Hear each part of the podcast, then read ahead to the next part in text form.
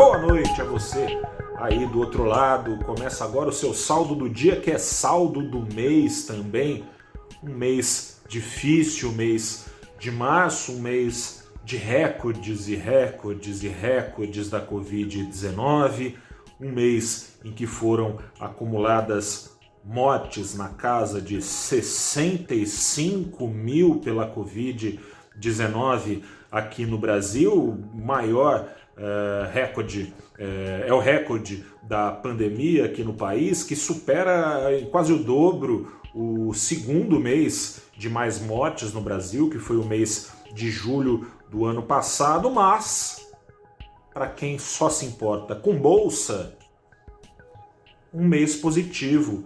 O Ibovespa fechou em alta de nada menos que 6 no mês de março. Começa agora o seu saldo deste dia 31 de março de 2021, em que o Ibovespa no dia caiu 0,18%, embora ações exportadoras ajudassem a diminuir o impacto das preocupações locais, as preocupações locais estão por aí.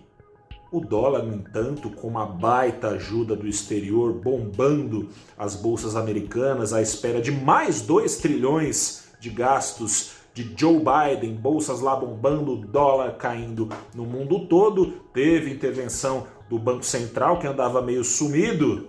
dólar deu uma afundada hoje de 2,32%, não o suficiente para apagar as altas acumuladas no mês. Fechou o mês aos R$ 5,62, com uma desvalorização ainda do real em relação à moeda americana de 0,41%. Não te falei qual saldo é, do trimestre, né? Saldo do trimestre também, saldo do dia, saldo do mês, saldo do trimestre.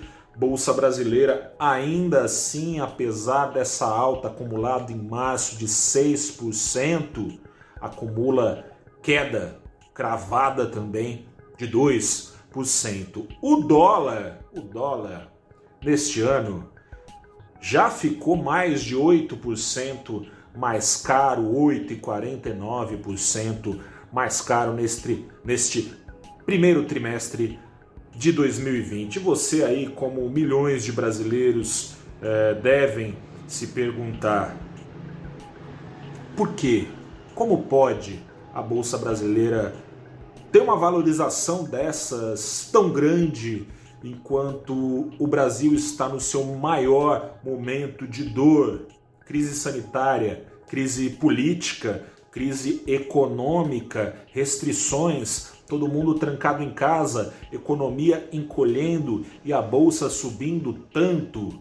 Três motivos principais ajudam a entender, ajudam a explicar.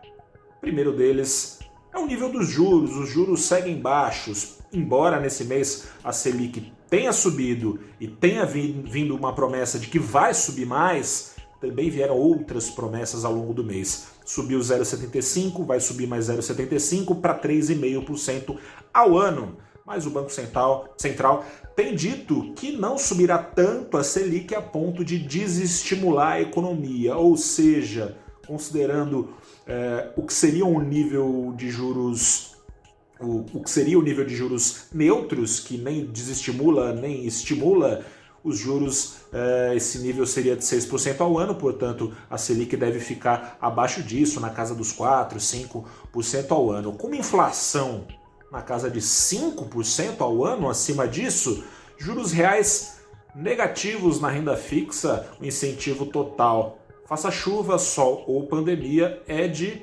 buscar retornos potencialmente maiores na bolsa se está em risco é, se perder dinheiro na bolsa é um risco, perder dinheiro na maior parte das opções de renda fixa. Nesse cenário, vira uma certeza. A bolsa, portanto, depois das quedas dos outros meses, ficou atrativa. Investidores foram às compras. Outro desses três motivos é a constatação de que não vivemos numa ilha.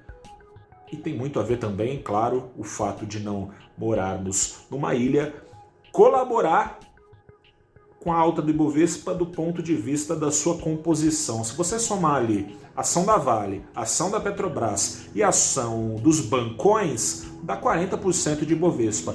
Todas essas ações foram levadas a subir muito em função da cena externa mais positiva do que aqui no Brasil, investidores então migrando para essas ações e migrando para ações que tendem a ter um bom desempenho conforme o ciclo econômico mundial seja favorecido. A China já desde o ano passado cresce naquele padrão chinês, né, de um crescimento que já, já alcançou um patamar do pré-crise até melhor do que isso lá na China. E os Estados Unidos, com a saraivada de gastos protagonizada já desde o governo Trump e continuada no governo Biden, vai crescer nesse ano muito prova provavelmente em padrão chinês também. A estimativa é de 6,5% ao ano. Com isso, essas ações são beneficiadas em detrimento de ações, por exemplo,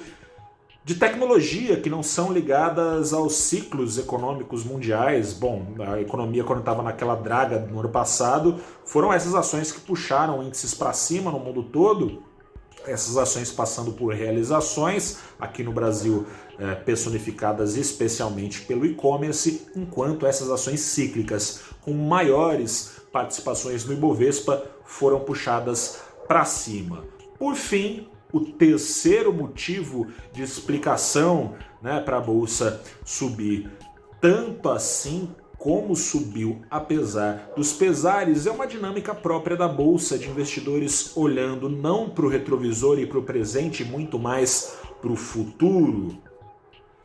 Tá desgraça o presente? Tá desgraça o presente. Vai piorar antes de melhorar? É possível, já tem gente falando de 5 mil mortes ao dia. Hoje a gente está namorando aqui no Brasil com 4 mil mortes ao dia pela Covid, o que tende a agravar a situação de restrições e tudo mais.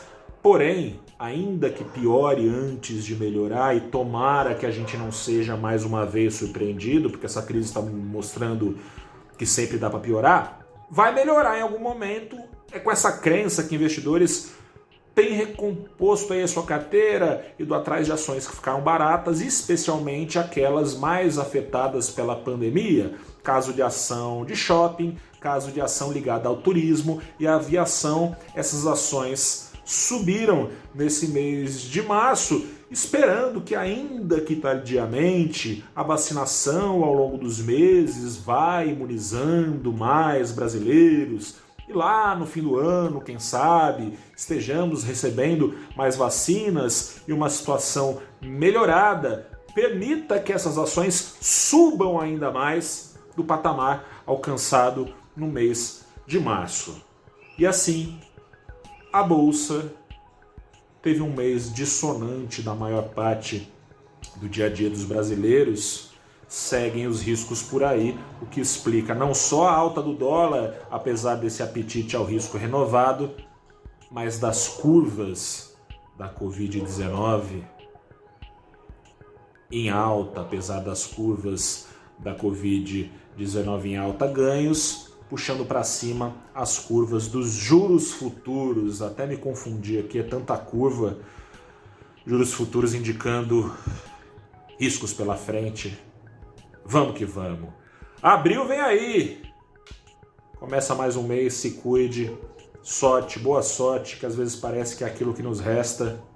Grande abraço para você, boa noite, até a próxima, amanhã. A gente conversa mais. Até lá. Tchau, tchau.